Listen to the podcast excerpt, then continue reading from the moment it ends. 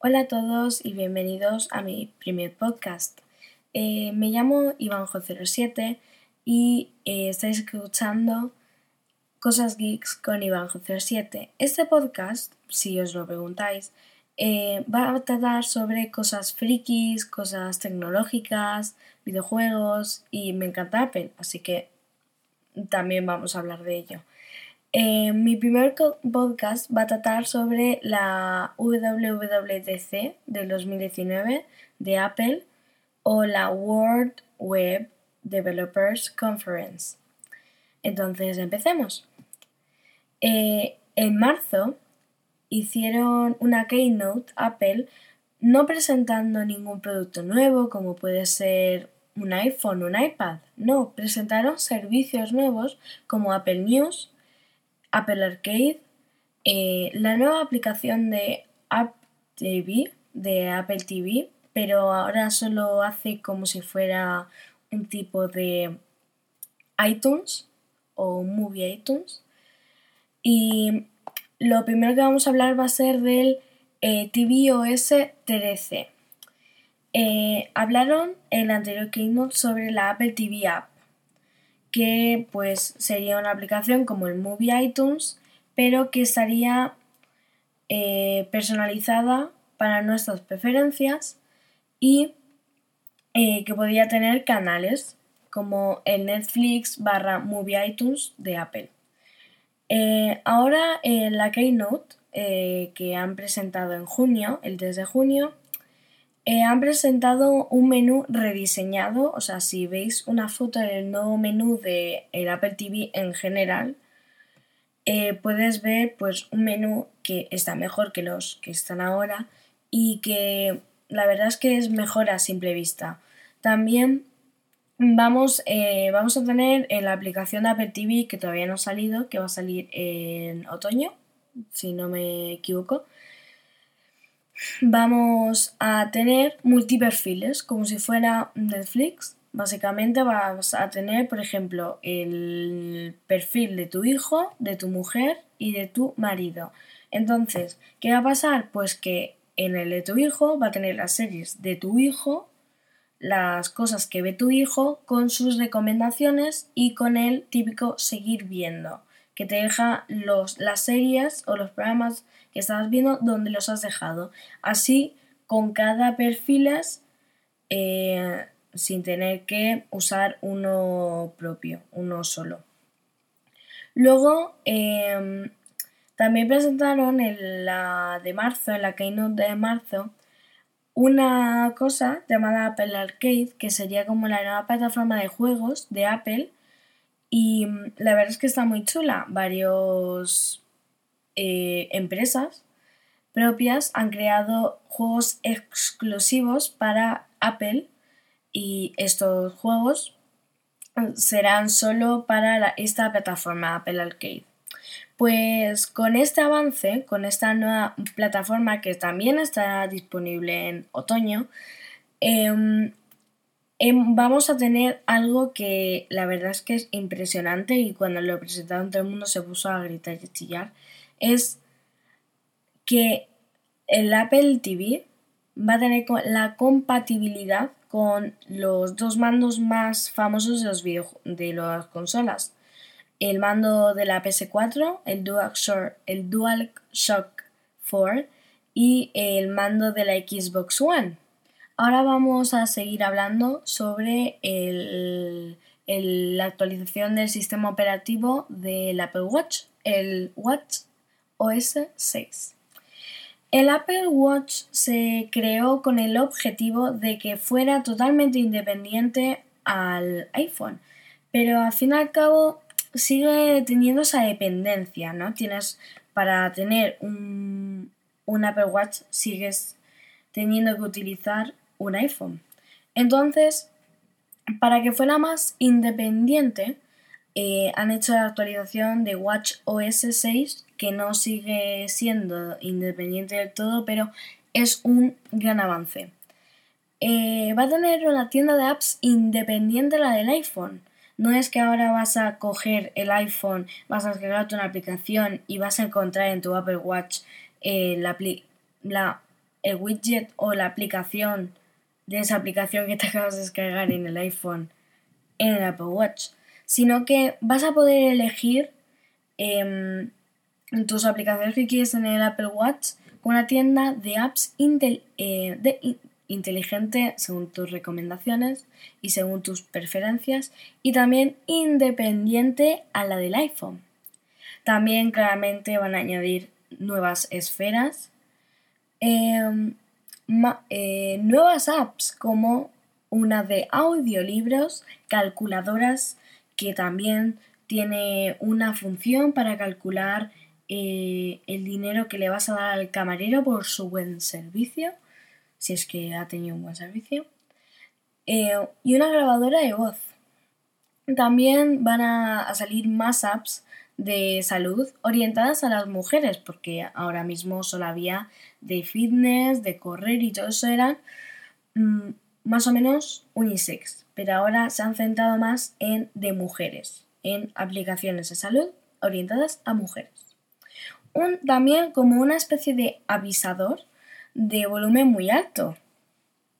Em, o sea, si estás en una fiesta o estás en algún sitio donde el volumen está demasiado alto, según tus preferencias que tienes el Apple Watch, o lo recomendado de donde vivas, eh, te va a avisar el Apple Watch y te va a decir, cuidado que estás en una zona donde hay un volumen muy alto y que te puede hacer daño a los oídos permanentemente.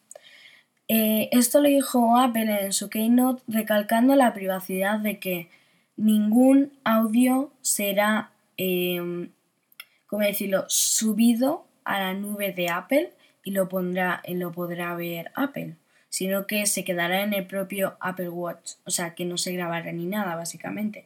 Lo oirá el micrófono, pero no lo guardará. Ahora de lo que vamos a hablar va a ser de la nueva actualización del iPhone, pero que no va a ser del iPad. Bueno, ya os lo contaré más detalladamente más tarde, pero eh, vamos a hablar de la nueva actualización de iOS 13. Eh, esta actualización va a incluir el esperado modo oscuro, eh, que pues básicamente va a oscurecer la pantalla del, del iPhone pero lo bueno es que o va a apagar los tonos eh, más brillantes, los va a apagar a oscuros o básicamente va a apagar los píxeles. Va a, va a apagar los píxeles. Eh, este modo oscuro cuenta, bueno, este modo oscuro, sí, con una rediseñación de, las apps. Eh, por ejemplo, pues ahora mm, la aplicación de música en vez de tener un fondo blanco brillante que te ilumina cuando estás de noche, eh, ahora con la opción de modo oscuro, ese fondo lo podrás ver negro y con, en vez de letras negras, con las letras blancas. Todo al revés. Em, algo que viene en esta actualización, en este caso en la aplicación de música, si o no actives la opción de modo oscuro, eh, son que en la canción que estés escuchando puedes tirar para abajo y em, te encuentras las letras de la canción mientras el artista las va cantando y con una animación muy chula en el, del de fondo. Eh, también han mejorado la, la, aplicación de fotos. Esto mejora la forma de verlos ya que se han organizado de días hablando de semanas, meses y años. ¿Sí? y eh, lo bueno es que destaca las mejores que has eh, hecho y algo que me gustó mucho, que puse un ejemplo en la Keynote, es que, por ejemplo, si tienes una foto, una, si en tu, bueno, si en tu aplicación de fotos tienes eh, en personas, en esto de que seleccionas una foto, tiras para abajo y te pone personas en esta foto y estás tú, tu madre y tu hija. Entonces reconoce a, te reconoce a ti, a tu madre y a tu hija. Si la tienes a tu hija, por ejemplo, reconocida como personas en algunas de las fotos y en tu calendario pones cumpleaños de mi hija el 22 de julio de 2019, pues eh, fotos lo que va a hacer es sincronizarse con calendario o, o, sea, o le veo sentido, ¿sabes? Como vas a ver que cumpleaños de tu hija es el 22 de julio, si al fin y al cabo mmm, fotos no lo sabe por sí solo, supongo que tiene que sincronizarse con calendarios para saber eso. Mm, tampoco lo sé muy seguro, pero es que tiene sentido.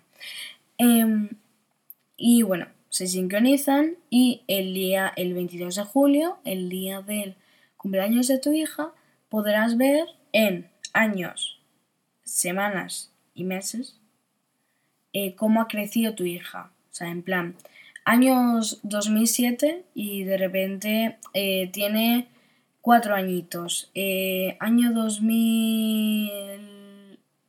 Sí, dos, 2002. Y está su madre embarazada, por ejemplo. Esas cosas. Y la verdad es que está muy chulo. Eh, algo que me ha gustado un montón de lo que han mejorado en la aplicación de fotos ha sido la forma de editarlas. Antes, a lo sumo, una foto la podías recortar, escribir algo, lo básico. Pero ahora puedes editarlas a fondo. Puedes, eh, bueno, a ver, hay varias opciones que no tengo a mano ahora, pero es como si estuvieras en el Photoshop, pero en vez de estar en el Photoshop estás en la aplicación de fotos de tu iPhone. Creo que hasta mejor que Photoshop. Bueno, no voy a opinar porque tampoco me acuerdo muy bien de las funciones que tiene. Solo que en vez de lo básico de recortar y todo eso, poder editarlas más a fondo. Y con los vídeos también, por ejemplo, los vídeos a lo sumo lo único que podías hacer era recortarlos. Ahora puedes invertir los colores, bueno, un montón de cosas. Han mejorado a Siri. Eh, hombre, a la chiquilla había que mejorarla y la han mejorado por fin. y eh, han hecho eh, la aplicación de atajos, la aplicación de shortcuts más simple. Em, ahora te enseña cosas que haces en aplicaciones, en que primero es, eh, vas a fotos y luego al, a la aplicación de tu iPhone de Photoshop y lo haces. Pues ahora quizás esa secuencia lo puedes convertir en un shortcut o en un atajo ya previamente creado. Mm, todavía no he visto nada de esto, pero supongo que funcionará un poco así. Em, también eh, algo muy grande que presentaron fue logueate con Apple. Ya has visto en varias cuentas o en varios, mm, en varios sitios web donde te tienes que registrar para usar sus servicios o simplemente por el mero de decir tengo una cuenta. Em, habrás visto el simbolito logueate con Google, logueate con Facebook. Lo que explicó Apple en su keynote es que toda esta información era vendida a terceros y ahí era cuando pues te llegaban los típicos mensajes de email spam diciendo oye tienes este cupón no sé qué canjealo ya que se acaban y al final era un virus y te metían un troyano pero bueno entonces eh, que estos emails, eh, tú pones tu email y esto lo utilizan para spam. Entonces, eh, lo que se trata es lo siguiente. Tú te logueas con Apple, con tu ID de Apple y tu contraseña de Apple. Y ya tienes tu contraseña. ¿Qué pasa ahora? Que tienes dos opciones para lo del email. Puedes usar o tu ID de Apple o puedes usar, esto es lo que más molo, que puedes utilizar un email falso. No un email falso, sino que un email que Apple crea aleatoriamente gracias a un software aleatorio en el que claramente te guarda el email porque si no va a ser un todo un lío poner f8456424 eh, arroba apple relay punto no sé qué sería todo un rollo. Pero eh, está muy bien y poder poner un email que no, es, que no es el tuyo y que alguien se preocupe tanto por ti para que básicamente lo hacen por tema comercial, para que compre más gente sus móviles y que se acabe el spam por fin. Pero está muy bien, es una buena idea y qué bien que este otoño llegue el iOS 13 para dejar huella y acabar con el spam en, el, en la aplicación de mail de Apple. Bueno, ahora vamos a hablar de, bueno, os he dicho al principio cuando estamos hablando de iOS 13 que esta actualización no va a estar en el, en el iPad. Os presentamos el iPad OS, sí, la, el propio sistema operativo, se podría decir entre comillas, de iPad, independientemente al iOS 13. A ver, eh, en esta en primera versión del iPad OS, algunos los llaman iPad OS 1, em, tiene las mismas funcionalidades que el iOS 13. La verdad es que tiene buenas funcionalidades y aprovechas también el iPad está muy bien. Eh, sobre todo para loguearte con Apple. Pero em, eh, han añadido algunas funcionalidades más para aprovechar una pantalla más grande que la de tu iPhone. Eh, puedes utilizar la opción de multitarea de misma app, por ejemplo. Tú estás en la aplicación de notas. Antes, em, en el iOS 12 creo que era, no me acuerdo cuándo salió la opción de multitarea, era que tenías que coger, por ejemplo, eh, por un lado la aplicación de notas y por otro lado la aplicación de Word. Pues ahora lo que puedes hacer es coger la misma aplicación de notas, coger una nota y luego otra nota que también necesites, moverla a otra pantalla y así tienes dos notas de la misma aplicación de notas. No sé si me entendéis. Lo mismo con Word, lo mismo con Safari.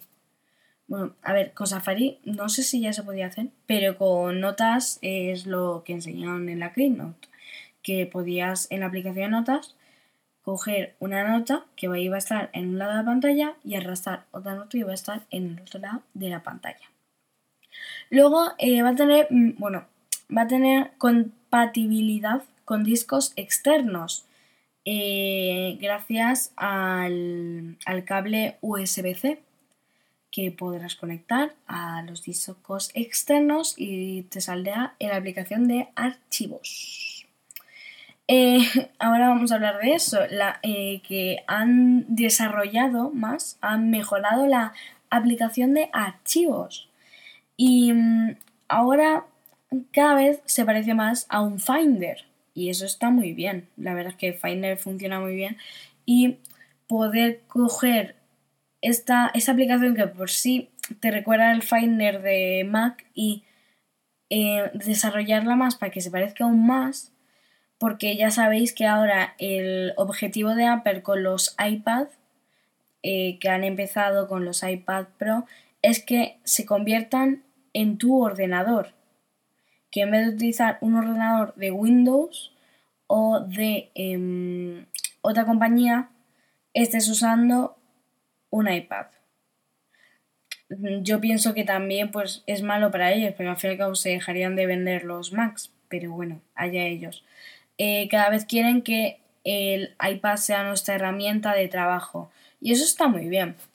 Por eso han mejorado la app de archivos para que se parezca más al Finder. En el caso de que eh, tú puedes abrir una carpeta y a otro ladito te sale una carpeta dentro de otra carpeta y ahí puedes ver como una previsualización del archivo y abajo pues tienes unas opciones rápidas que puedes pulsar por si quieres descargar la foto o lo que sea.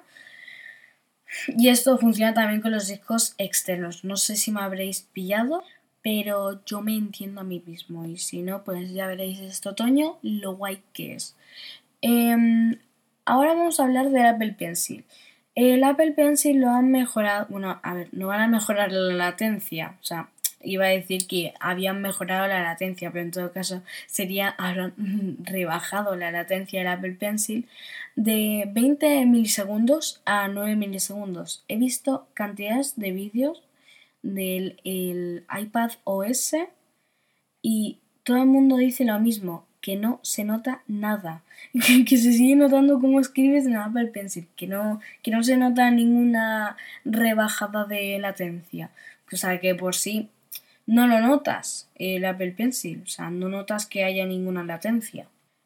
Pues llegamos a la penúltima cosa de que vamos a hablar hoy, que vamos a hablar de la actualización del sistema operativo de Mac. Hemos pasado del Mac OS Mojave al Mac OS Catalina. Em, básicamente, em, las aplicaciones, ¿vale? O sea, una mejora que está muy bien es que ahora las aplicaciones del iPad, tus aplicaciones favoritas del iPad, van a estar en, em, en el Mac, en el App Store del Mac. Como lo estáis oyendo, van a estar ahí. Em, también va a ser más accesible para la gente con necesidades especiales, con mejor control de voz y nuevas prestaciones de Zoom. También eh, algo muy chulo es el Sidecar. El Sidecar es nuevo y eh, se va a tratar de eh, poder utilizar el iPad como un segundo monitor del Mac y duplicar pantalla para compartir lo que ves en el Mac. también eh, vamos a hablar de seguridad. Han creado, bueno, han creado, han hecho una cosa nueva llamada Gatekeeper para ejecutar solo apps seguras, ya que ahora van a tener el avance de que em, las aplicaciones del iPad van a estar en el Mac, pues han hecho el Gatekeeper para pues eh, solo ejecutar las aplicaciones más seguras no mm, aplicaciones que sean ofensivas. Eh, bueno, y eh, también han presentado una nueva aplicación. O sea, en realidad se llama Buscar Me. Se llama Buscar Me. Eh, Buscar combina Buscar mi iPhone. bueno, ya sabéis, em, Buscar mi iPhone es una aplicación donde puedes buscar eh, tus dispositivos que estén conectados a tu ID de Apple.